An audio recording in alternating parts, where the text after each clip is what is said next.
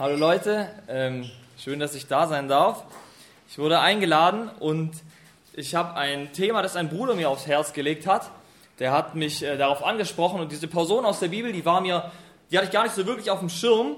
Aber als ich mit ihm darüber geredet habe, hat er gesagt, hey, guck dir die mal an. Ist ganz interessant die Gesinnung von dieser Person. Und es soll heute um Biliam gehen.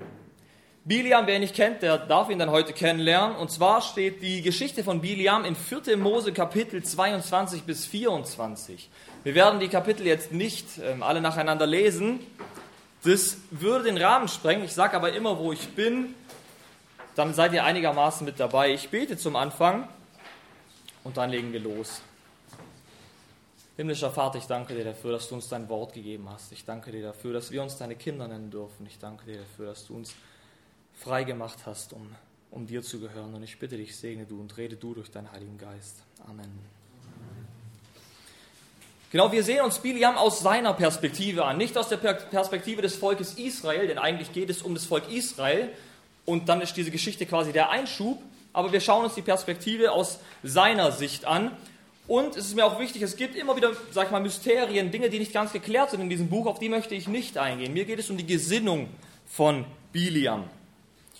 Biliam war ein heidnischer Seher, ein Wahrsager. Es ist gut möglich, dass er auch Kontakt zu okkulten geistlichen Mächten hatte. Das wissen wir aber auch nicht. Das ist eine Sache, die nicht bestätigt ist. Was wir wissen, ist, dass er Kontakt zu Jahwe hatte. Zu unserem Gott und auch zum Gott Israels. Und der König Balak, der König der Moabiter, der lässt ihn von weiter her holen, dass er ein Volk für ihn verfluchen soll, seine Feinde. Wir merken, Biliam hat einen starken Ruf, denn es geht über die Grenzen seines Landes hinaus. Und wir lesen in Kapitel 22, Vers 6, wie der König ihn ruft und sagt, komm und verfluch mir meine Feinde, vielleicht kann ich sie dann besiegen. Ich weiß, wen du segnest, der ist gesegnet, und wen du verfluchst, der ist verflucht.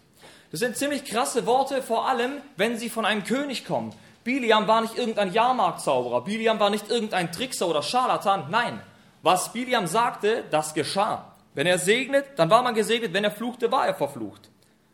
Und da kommt eine Gesandtschaft zu Biliam. Ganz wichtig, das ist eine Gesandtschaft. Das war nicht ein Bote mit irgendeinem Zettel, sondern da kommen ehrenwerte Männer. Da kommen Männer mit Erde, reiche Männer, bekannte Männer. Und sie kommen nicht mit leeren Händen, denn sie haben den Wahrsagerlohn dabei. Biliam war nicht einer, der einfach, Gott hat ihm nicht einfach etwas gesagt und er hat es weiter gesagt, sondern er hat sich dafür bezahlen lassen. Und sie überbringen ihm die Worte des Königs Balaks, komm und verfluche meine Feinde. Und die Antwort von Biliam ist im Prinzip die eines ganz normalen Propheten, eines nicht heidnischen Propheten. In Vers 8 sagt er zu ihnen, bleibt heute Nacht hier, dann will ich euch Bescheid geben, wie Jahwe zu mir gesprochen hat. Da blieben die Abgesandten von Moab bei Biliam. Wir sehen hier, dass Biliam den wahren Gott kannte, denn er nennt ihn beim Namen Jahwe. Wir müssen aber verstehen, dass Biliam ein Seher war. Biliam, Biliam durfte ab und zu sehen, wie Gott Geschichte schreiben würde. Er verkündete das, was Gott ihn sehen ließ, das, was Gott sprach. Das heißt, Biliam segnete und verfluchte nicht selber, sondern er konnte sagen, was Gottes Wille war. Und das traf dann auch ein, weil es Gottes Wille war. Der König Balak war jedoch völlig überzeugt davon, dass Biliam die Macht hatte. Und in Versen 9 bis 12 lesen wir dann, wie Gott zu Biliam kommt und mit ihm redet über diese Sache, dass diese Abgesandtschaft da ist. Verse 9 bis 12. Gott kam zu Biliam und fragte, wer sind diese Männer bei dir? Biliam erwiderte, König Balak ben Zippor von Moab hat sie zu mir geschickt. Da ist ein Volk aus Ägypten herangezogen, das das ganze Land bedeckt. Komm doch und verfluche es mir, vielleicht kann ich es dann bekämpfen und aus dem Land vertreiben. Doch Gott sagte zu Biliam, du sollst nicht mitgehen, du sollst das Volk nicht verfluchen, denn es ist gesegnet. Die Antwort, die Biliam hier bekommt, ist klipp und klar. Sie lässt keinen Spielraum übrig. Du sollst nicht mitgehen, du sollst dieses Volk nicht verfluchen, denn es ist gesegnet. Das ist der Wille Gottes. Geh nicht mit. Als Biliam am nächsten Morgen aufsteht, gibt er der Gesandtschaft die Botschaft weiter. Ihr merkt schon, ich setze es mit Absicht in Anführungszeichen. Vers 13. Da stand Biliam am Morgen auf und sprach zu den Fürsten Balaks. Geht hin in euer Land, denn der Herr hat mir die Erlaubnis verweigert, mit euch zu ziehen. Und jetzt ist es Zeit aufzupassen. Wir müssen aufpassen, was er sagt und auch was er nicht sagt. Er sagt nicht, dieses Volk ist gesegnet. Er sagt nicht, gehe nicht mit, fluche nicht. Er sagt nur, Gott hat mir verboten, mit euch zu gehen. Mit anderen Worten, ich würde ja mit euch gehen, aber ich darf nicht. Es ist mir verboten worden. Ich will schon, aber ich darf nicht.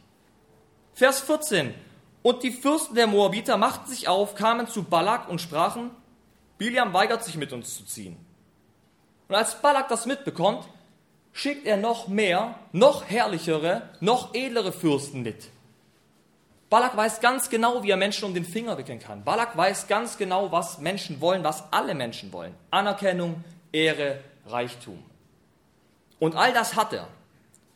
Und all diese reichen und ehrenvollen Männer, diese mächtige Gesandtschaft, die kommt und richtet ihm aus, Vers 16 bis 17, lass dich doch nicht davon abhalten, zu mir zu kommen, denn ich will dir große Ehre erweisen und alles, was du mir sagst, das will ich tun.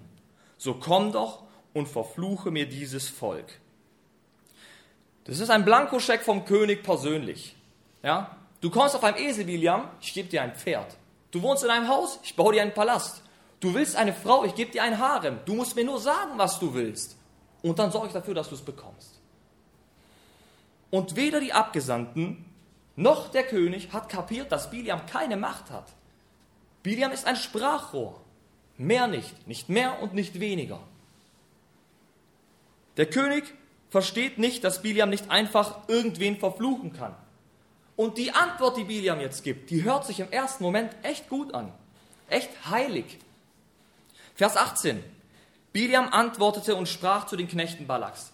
Selbst wenn mir Balak sein Haus voll Silber und Gold gebe, so könnte ich doch den Befehl des Herrn meines Gottes nicht übertreten, um etwas Kleines oder Großes zu tun. Biliam wusste um seine Stellung. Biliam wusste ganz genau, hey, der hätte ja auch theoretisch einfach sagen können, ich gehe mit. Ich gehe mit und dann verfluche ich die alle so. Ja, die Pest soll über euch kommen und Fehlgeburten und Krankheit und Tod und eure Waffen sollen stumpf sein und nichts wäre passiert. Nichts. Und das wusste er. Er kann nicht einfach jemand verfluchen. Wenn Gott den nicht verflucht, dann lügt er einfach nur und es würde rauskommen. Spätestens nach dem ersten Kampf stellt fest, hey, du hast doch verflucht. Nichts davon ist eingetroffen. Er kennt seine Stellung und macht jetzt einen fatalen Fehler. Er sagt nämlich zu dieser Gesandtschaft in Vers 19, und nun bleibt doch auch noch ihr hier über die Nacht, damit ich erfahre, was der Herr weiter mit mir reden will. Was um alles soll der Herr denn noch weiter mit dir reden? Der Herr hat doch Klartext mit dir geredet. Du sollst nicht mitgehen, du sollst nicht fluchen, dieses Volk ist gesegnet. Sag der Gesandtschaft doch endlich, dass du nicht fluchen kannst, dass es nichts wird, aber du gehst und befragst Gott ein weiteres Mal. Wozu? Was erwartet Biliam hier von Gott? Will er ihn erbeten? Was erwartet er? Er geht jetzt wieder zu Gott und Gott kommt und sagt, ja, ist okay. Kannst du mitgehen, Biliam? Weißt vor ein paar Tagen, da war dieses Volk mein Augapfel. Da habe ich gesagt, du darfst es nicht verfluchen, ich habe es gesegnet. Aber inzwischen habe ich mir ein anderes Volk gesucht. Das ist mir jetzt nicht mehr so wichtig. Gut, dass du nochmal gekommen bist. Geh ruhig hin, Biliam. So ein Quatsch. Die Worte unseres Gottes bestehen für alle Zeit. Jesaja 40, 8, das Gras ist verdorrt, die Blume ist abgefallen, aber das Wort unseres Gottes bleibt in Ewigkeit. Und die Antwort von Gott, wenn man die Geschichte nicht kennt, die ist total verwunderlich. Da kam Gott in der Nacht zu Biliam und sprach zu ihm, wenn die Männer gekommen sind, um dich zu rufen, so mache dich auf und geh mit ihnen. Doch nur das, was ich dir sagen werde, nur das darfst du tun. Was passiert hier? Hat Gott hier seine Meinung geändert? Überhaupt nicht. Gott will dieses Volk nicht verfluchen und es hat er zu keinem Zeitpunkt vor. Er erlaubt Biliam, auf seinen falschen Weg zu gehen, aber er warnt ihn von Anfang an. Nur was ich dir sagen werde, nur das darfst du tun. Gott ändert seine Meinung nicht. Er hat sich nicht von Israel abgewandt, er hat sich nicht von Biliam erbeten lassen. Er lässt ihn einfach seinen falschen Weg gehen. Und er sagt ihm quasi, Biliam, geh mit. Aber mach nicht dein eigenes Ding. Ich sehe, was du begehrst. Ich sehe, was du willst. Aber der Zorn Gottes entbrannte darüber, dass er ging. und der Engel des Herrn trat, trat ihm als Widersacher in den Weg. Wortwörtlich stellt sich der Engel des Herrn auf diesen Weg, wo Biliam mit seinem Esel reitet. Ich vermute, dass er alleine geritten ist. Man liest später, dass, dieser, dass Biliam in der Gesandtschaft quasi ankam, aber wir lesen zu keinem Zeitpunkt, dass Biliam als dieses Ereignis, was jetzt kommt, dass er da irgendwie Gesellschaft hatte. Das heißt, dieser Esel ist vermutlich am Rande einer leeren Straße gegangen. Da ist eine Straße und der Esel geht daneben. Weil der Engel des Herrn auf der Straße steht und der Esel sieht ihn. Und Biliam tut, was damals üblich war und schlägt diesen Esel, diese Eselin. Und er schlägt sie und nachdem sie ihn umlaufen hat, geht sie vermutlich wieder zurück auf die Straße. Aber der Engel des Herrn positioniert sich erneut und die Straße wird schmäler und es sind Wände. Es sind Wände links und rechts. Und diese Eselin, die muss ganz an die Wand ran und sie quetscht den Fuß von Biliam ein um an diesem Engel vorbeizukommen. Und Biliam schlägt sie wieder. Und der Engel des Herrn positioniert sich erneut ein letztes Mal an einer Stelle, die so eng ist, dass die Esel nicht mehr vorbei kann. Das heißt, entweder mittendurch oder stopp. Und sie setzt sich dann einfach hin. Und da entbrannte der Zorn Biliams und er schlug seine Eselin mit dem Stecken. Biliam rastet komplett aus. Er versenkt sich hier voll im Zorn. Das merken wir auch gleich daran, was er sagen wird. Und er vermöbelt, er verprügelt diese Eselin aufs Übelste. Und jetzt sind wir in, Kapitel 22, Verse 29 bis 34. Das sind jetzt ein paar Verse, die ihr auch gerne mitlesen könnt. Die lese ich am Stück vor. Da ließ Jahwe die Eselin sprechen Sie sagte zu Biliam, was habe ich dir denn getan, dass du mich schon dreimal geschlagen hast?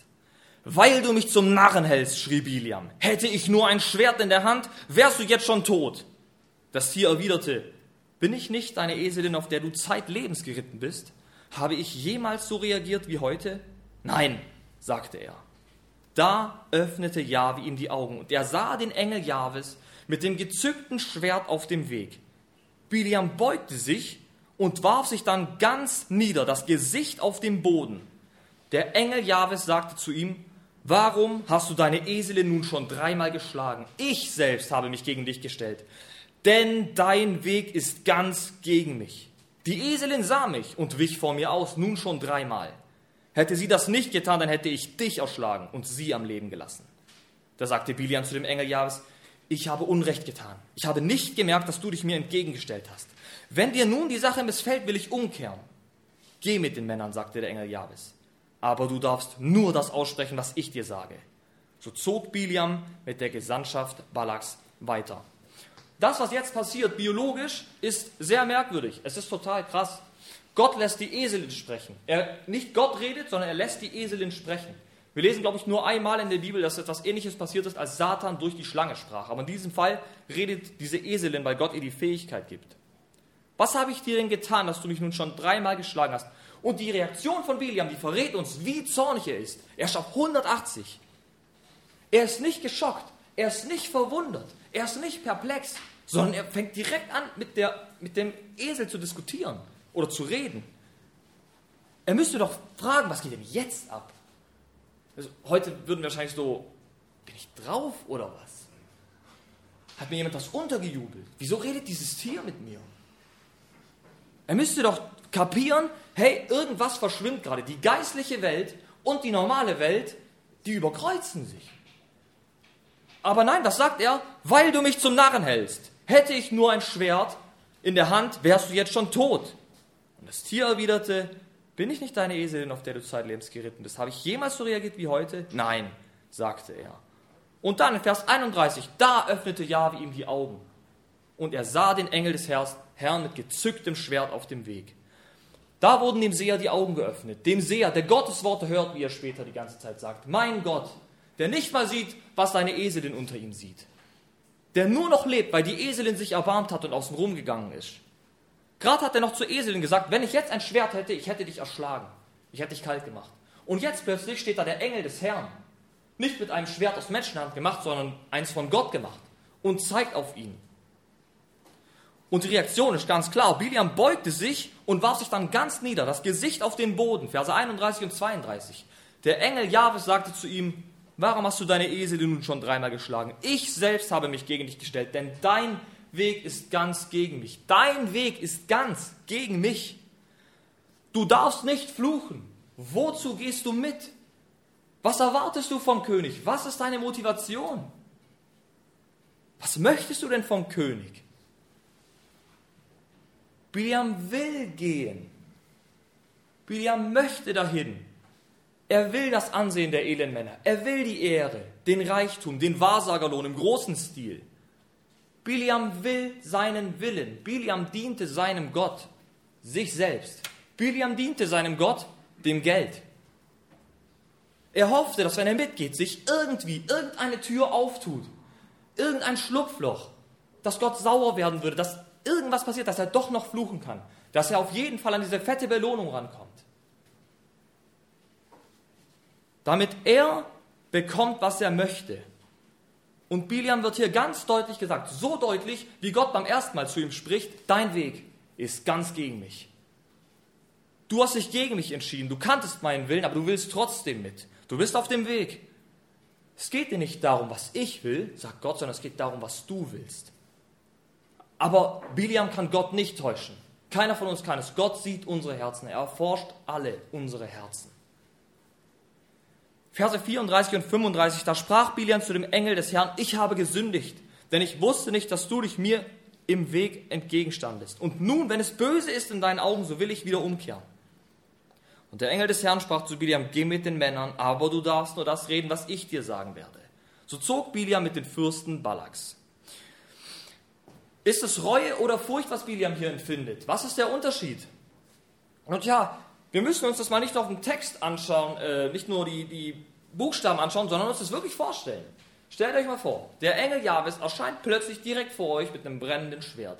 Ein absolut übernatürliches Wesen, das Macht und Kraft ausstrahlt. Wir wissen, von vielen Begebenheiten in der Bibel, wo die Menschen niedergefallen sind, wenn Engel da waren. Ja, weil sie gar nicht anders können. Ich sage immer, das ist wie in die Sonne zu gucken. Du machst automatisch die Augen zu. Die Herrlichkeit ist da. Das war der Engel Jahwes. Und sie, er fällt nieder. Dass er gesündigt hatte, war klar. Da gab es nichts mehr zu diskutieren. Ganz klar. Die Frage ist, bereut Biliam, was er gemacht hat? Oder hat er einfach nur Angst, gleich zu sterben? Weil dieser Engel des Herrn war schon kurz davor, ihn zu töten. Das Thema habe ich eigentlich in der Teenie gehalten, deswegen nehme ich jetzt auch das Beispiel. Nehmen wir an, ihr seid in der Schule und ihr beschimpft jemand so richtig übel, also unter aller Sau. Ihr beleidigt den volle Kanone. Und irgendwann merkt ihr, hinter euch steht Herr Ebert. Und in dem Moment wird es euch brutal peinlich, es ist euch mega unangenehm, weil ihr das Ansehen in seinen Augen verliert, weil ihr eine fette Strafarbeit bekommt und ihr bringt den ganzen Tag damit zu, diese Strafarbeit zu machen und ihr bereut, dass ihr ihn beleidigt habt. Oder? Ha, muss nicht sein. Nehmen wir an, ihr begegnet dieser Person nach diesem ganzen Vorfall nochmal im Wald beim Spazierengehen. Und ihr guckt links, rechts, keiner da. Kein Ebert, kein Niemand, kein Zeuge. Und ihr fangt an, den Vollgas wieder zu beleidigen. Dann habt ihr nicht bereut. Nur die Konsequenz hat einem nicht gepasst. Wenn wir aber die Person wiedersehen und wir gehen ins Gebet und sagen, Gott, du weißt, was letztes Mal passiert ist. Du weißt, dass ich die Person nicht mag. Aber ich möchte mich nicht wieder versündigen gegen dich. Bitte hilf mir. Gib mir Kraft, diese Person zu lieben. Hilf mir, mich zurückzuhalten und deinen Willen geschehen zu lassen. Dann hast du bereut, denn dann hat eine Herzensveränderung stattgefunden. Und das war bei Biliam nicht der Fall. Biliam zieht also weiter und als der König Balak hört, dass Biliam unterwegs zu ihm ist, zieht er ihm entgegen. Und das ist schon krass, das ist eine krasse Ansage, wenn ein König einem Diener oder einem Dienstleister entgegenzieht. Weil wir merken, wie wichtig Balak diese Angelegenheiten ist. Er hat mitbekommen, wie mächtig das Volk Israel alles zerstört, was ihm in die Quere kommt. Gott ist mit diesem Volk und es, es walzt einfach alles nieder. Und er hat Angst. Und Balak weiß, es gibt eine geistliche Welt. Balak ist sich safe sicher. Es gibt, es gibt Götter, Dämonen, es gibt eine geistliche Welt und die hat einen extremen Einfluss auf die reale Welt. Und deswegen will er Biliam holen lassen. Aber es war halt kein rettender Glaube. So wie die Dämonen glaubten, so glaubte auch Balak.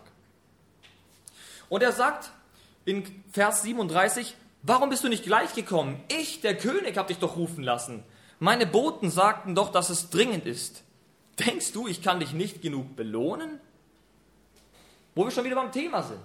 Die Belohnung. Ich kann dir alles geben, was du willst, Biliam. Ich lasse all deine Träume wahr werden.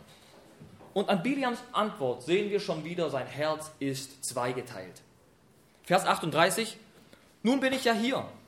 Ob ich aber wirklich etwas sagen kann, weiß ich nicht. Ich werde nur das sagen, was Gott mir befiehlt. Du weißt ganz genau, was Gott gesagt hat. Warum sagst du hier, ob ich wirklich etwas sagen kann, weiß ich nicht. Er hat Klartext mit dir geredet, er hat dich fast umgebracht auf dem Weg, aber du weißt nicht, was du sagen kannst. Du weißt auf jeden Fall, was du nicht sagen kannst. Und dann ist es soweit. Und Biliam soll fluchen. Aber es funktioniert nicht. Gott hat seine Meinung nicht geändert. Es werden sieben Altäre gebaut, es werden sieben Stiere geopfert und sieben Schafböcke. So viele heilige Zahlen. So viel Tamtam und drumrum. Und Gott spricht und Gott segnet dieses Volk. Und Balak ist geschockt. Was machst du? Ich habe dich geholt, dass du meine Feinde verfluchen sollst und jetzt segnest du sie? Und Biliam antwortet, ich darf doch nur aussprechen, was Jahwe mir zu sagen befiehlt. In Kapitel 23, 12 sind wir inzwischen. Was sagt er? Ich darf doch nur aussprechen, was Jahwe mir zu sagen befiehlt. Das ist doch nicht meine persönliche Meinung.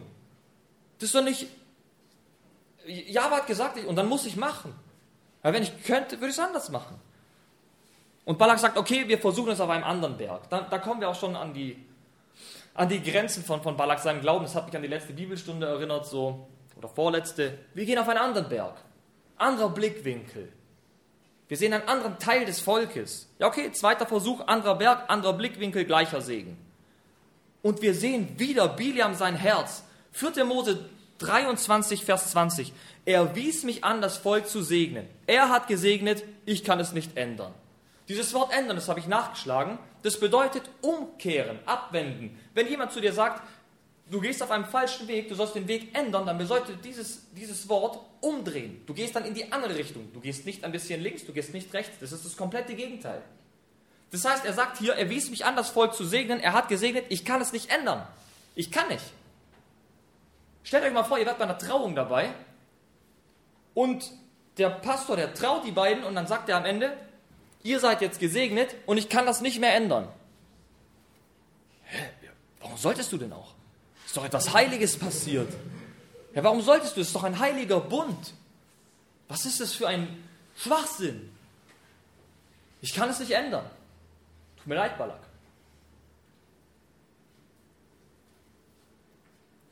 Warum nicht? Warum kann er es nicht ändern? Warum würde er es gern ändern? Damit er endlich bekommt, was er will. Dass seine Begierde und sein Götze endlich befriedigt werden. Und sie versuchen es ein drittes Mal. Kapitel 24, Vers 1. Biliam weiß nun, dass Gott Israel segnen wollte. Leute, wirklich. Wenn man sich den Text durchnimmt, an der Stelle denkst du echt irgendwann, ich rasch gleich aus. Jetzt weißt du es, Biliam? Geh nicht mit. Fluche nicht, dieses Volk ist gesegnet. Du wirst fast umgebracht auf dem Weg. Gott segnet zweimal und jetzt bist du dir sicher. Jetzt weißt du, ich soll nicht fluchen. Und er befragt Gott nicht mal richtig, sondern der Geist kommt über ihn und er segnet. Und dann, nachdem Biliam dreimal gesegnet hatte, reicht es dann Balak auch. Mach, dass du vorkommst, wo du hingehörst. Ich hatte dir reiche Belohnung versprochen. Du siehst, Jahwe hat sie dir verwehrt. Ja, genau, William. Jahwe hat sie dir verwehrt. Packst du es eigentlich? Jetzt muss dieser Heidenkönig das dir sagen. Du bekommst es nicht von Jahwe. Es ist es Jahwe nicht wert. Verstehst du nicht, dass Gott einen Plan für dich hat, der besser ist als dein billiger Wahrsagerlohn? Als Reichtum und Ehre. Und dann trennen sich die Wege von König und Seher. Und man könnte meinen, wenn man bis hierhin liest, oh, jetzt ist es doch mal gut gegangen. Das Volk wird nicht verflucht, Biliam bekommt nicht, was er will, er kann also gar nicht seinen Götzen frönen.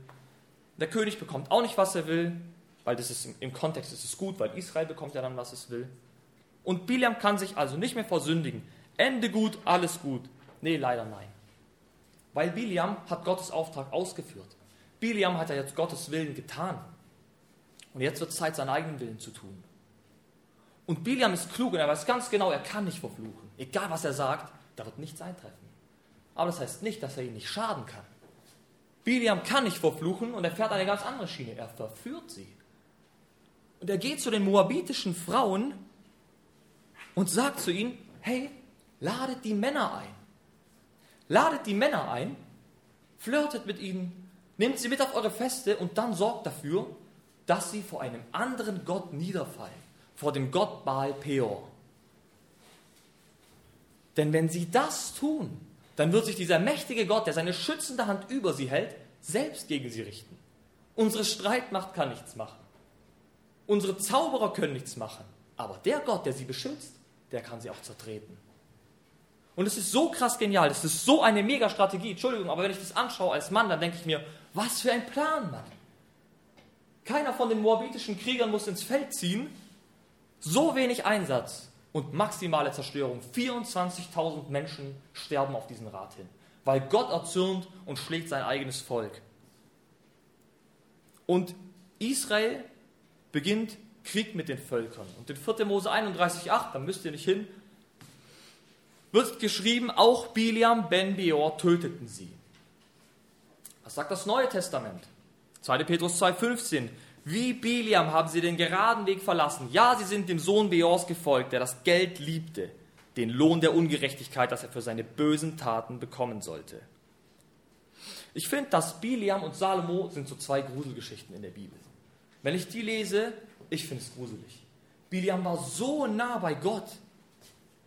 Biliam war so nah dran, er durfte Gott jetzt im bildlichen Sehen über die Schulter schauen. Er durfte sehen, wie Gott Geschichte schrieb. Er durfte sehen, alles, was dieser Gott sagt, trifft ein. Und trotzdem war sein Herz immer zweigeteilt und es fiel auch gar nicht auf bis zu dem Punkt. Warum? Weil sein Wille ja immer mit Gottes Wille übereinstimmte. Die haben sich nie irgendwie überkreuzt. Biliam war es ja egal, wen er verflucht und wen er segnete. Hat er den Wahrsagerlohn bekommen. Aber als Gott plötzlich etwas anderes wollte als Biliam, da begannen die Probleme. Biliam folgte Gott nicht nach. Biliam tat nicht Gottes Willen. Biliam profitierte von Gott. Und ich möchte die Brücke zu uns schlagen. Wie ist es eigentlich mit uns? Wie ähnlich oder nicht ähnlich sind wir Biliam? Profitieren wir von Gott? Er gab uns ewiges Leben, er gab uns die Möglichkeit, immer zu ihm zu kommen im Gebet und ihm alles vorzulegen. Alles. Wir haben die heilige christliche Kirche, die Gemeinschaft der Heiligen hier, von der Kanzel wurde runtergesagt, ihr als Jugend, wenn man zu euch kommt, dann spürt man die Liebe bei euch. Natürlich profitieren wir. Hier ist ein Ort, an dem es kein Mobbing gibt oder geben sollte. Wir profitieren von Gott. das ist doch gut so. Biliam ging wieder zu Gott, obwohl er wusste, dass es nicht sein Wille war. Wie oft begehren wir etwas, von dem wir ganz genau wissen, Gott will es nicht. Gott will es nicht. Warum chatte ich mit diesem jungen Mann aus der Welt oder mit dieser jungen Frau aus der Welt, obwohl ich ganz genau weiß, hey, das ist kein Partner für mich. Gott will nicht, dass ich mich mit einem Unchristlichen vereinige. Und dann tanzt man so gern an dieser Sündenlinie. Warum schaust du immer wieder diese Serie an, in der so viel Gewalt ist, so viel Unzucht ist? Biliam wurde vom Engel des Herrn überführt und wir von der Bibel und von Gottes Predigern. Und wie oft bekennen wir wie Biliam unsere Schuld und wir meinen es in dem Moment auch ernst. Wir erkennen wirklich unsere Schuld, aber es findet keine Herzensveränderung statt. Unser Herz bleibt stur, bleibt wie Stein. Biliam kapiert beim dritten Mal segnen, dass es nicht Gottes Wille war, Israel Schaden zuzufügen. Aber er wollte nicht Gottes Willen, er wollte seinen eigenen, er wollte die Belohnung, er wollte, was ihm seiner Meinung nach zustand, seinen Willen durchboxen. Wie oft wenden wir uns gegen Gott, wenn wir nicht unseren Willen bekommen? In Gedanken, im Zorn, in Rachegedanken, in unzüchtigen oder sogar in stolzen Gedanken. Weil wir unseren Willen wollen. Neulich bei der Taufe, da lief wieder dieses Lied, ich glaube, das war ein Instrumental, ich liebe dieses Lied. Ich gebe mein Leben hin an dich, o oh Herr. Mein ganzes Leben soll von nun an dir gehören. Wirklich mein ganzes Leben, alles, jeder Bereich, Ich habe oft versucht, Gott in mein Leben einzubauen. Ich habe oft versucht, mir Gedanken zu machen, wie, wie schaffe ich es, Gott in mein Leben zu integrieren? Ich kann da noch stille Zeit machen und ich kann noch bei der Autofahrt beten. Dann habe ich ja Gott noch mehr in meinem Leben. Und ich mache ja auch zweimal Dienst die Woche und ich gehe in Sonntagsgottesdienst. Was soll ich noch alles tun? Und was sagt Jesus? Matthäus 22, 37, 40, du sollst den Herrn, dein Gott, lieben von ganzem Herzen, mit ganzer Hingabe und mit deinem ganzen Verstand. Lukas 14, 26, wenn jemand zu mir kommt und hasst nicht seinen Vater und seine Mutter, seine Frau und seine Kinder, Brüder, Schwestern, dazu aber auch sein eigenes Leben, so kann er nicht mein Jünger sein. Und wer nicht sein Kreuz trägt und mir nachkommt, der kann nicht mein Jünger sein. Und was machen diese Worte mit uns, wenn wir es lesen? Sträubt sich da was in uns? Denken wir so, warum? was für hassen? Ja, weil du solltest ja Gott mehr lieben als alles andere. Verändert es was in uns? Oder können wir fröhlich, wie Paulus sagen in Philippa 3, Vers 8, hey, alles erscheint mir wertlos, verglichen mit dem unschätzbaren Gewinn, meinen Jesus Christus, meinen Herrn zu kennen. Ich habe alles andere verloren, betrachte es als Dreck, damit ich Christus habe und mit ihm eins werde. Es geht nicht um Werksgerechtigkeit. Ich will keine Motivationsrede halten und euch alle in den Dienst prügeln.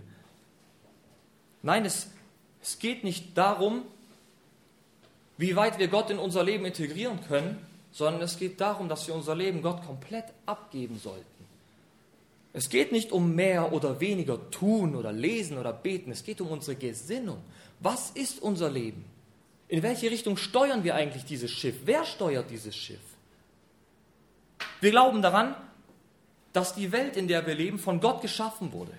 Wir glauben daran, dass er Mensch wurde, unsere Schuld getragen hat, gelitten, gestorben ist am Kreuz, auch verstanden ist, hinaufgefahren zum Vater. Er sitzt zur Rechten Gottes. Er wird kommen, zu richten die Lebenden und die Toten. Wenn du morgens aus dem Haus gehst und in den Himmel guckst, dann mach dir bewusst, dieser Himmel wird zerreißen und die Erde, auf der wir stehen, die wird verbrennen, die wird zusammengerollt werden. Unser Auftrag ist zu verkündigen. Unser Privileg ist es, dass wir seine Kinder sein dürfen. Und ich stelle mir die Frage, wie viel Raum gebe ich dir in meinem Leben?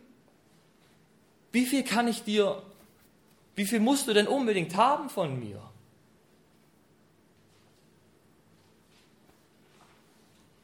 Ich stelle mir immer wieder die Frage in letzter Zeit, was findet Gott eigentlich an uns? Was sieht er denn in uns? Wir sind alle völlige Versager. Man muss sich doch die Frage stellen, warum liebt er uns überhaupt? Das ist doch nichts außer Schande und Dreck. Aber er liebt uns. Er macht uns zu seinen Kindern. Und das ist wichtig. Und wenn wir uns dann echt die Frage stellen, hey, wie, wie weit kann ich Gott in mein Leben integrieren? Nein, Mann. Dieser Gott, der ist würdig, dass wir seinen Willen tun. Und warum? Weil er uns liebt weil sein Wille sowieso das Beste für uns ist. Da gibt es nichts Besseres, es gibt nichts zu holen, kein Wahrsagerlohn. Sein Wille geschehe im Himmel wie auf Erden, denn das, das ist das Beste für uns. Und dann können wir fröhlich mit Paulus einstimmen und sagen, du willst alles haben, es ist sowieso alles Dreck im Vergleich zu dir, Jesus Christus. Das ist mein Gebet, damit will ich schließen. Ich bete und dann macht ihr weiter. Vater Jesus Christus, wir bekennen, ich bekenne, ich tue so oft meinen eigenen Willen. So oft versuche ich, irgendwie dir Platz zu geben und Raum zu schaffen, dass du neben meinem Willen existieren kannst. Und ich bitte dich um Vergebung und ich bitte dich, dass du unsere Herzen, dass du mein Herz veränderst, dass du unsere Gesinnung änderst, dass wir dich suchen, deinen Willen. Ich bitte dich, lass uns dich erkennen, verändere du unsere Herzen, dass wir von ganzem Herzen verändert werden, dass wir unsere Sünden bereuen und umkehren. Nur du kannst es wirken und ich bitte dich um Gnade. Ich danke, dass wir uns deine Kinder nennen dürfen, denn du hast uns dazu gemacht. Wir haben nichts beigetragen, aber du rettest uns durch den Glauben, den du uns schenkst. Vater, wir beten dich an und ich bitte dich, verändere uns und mich. Amen.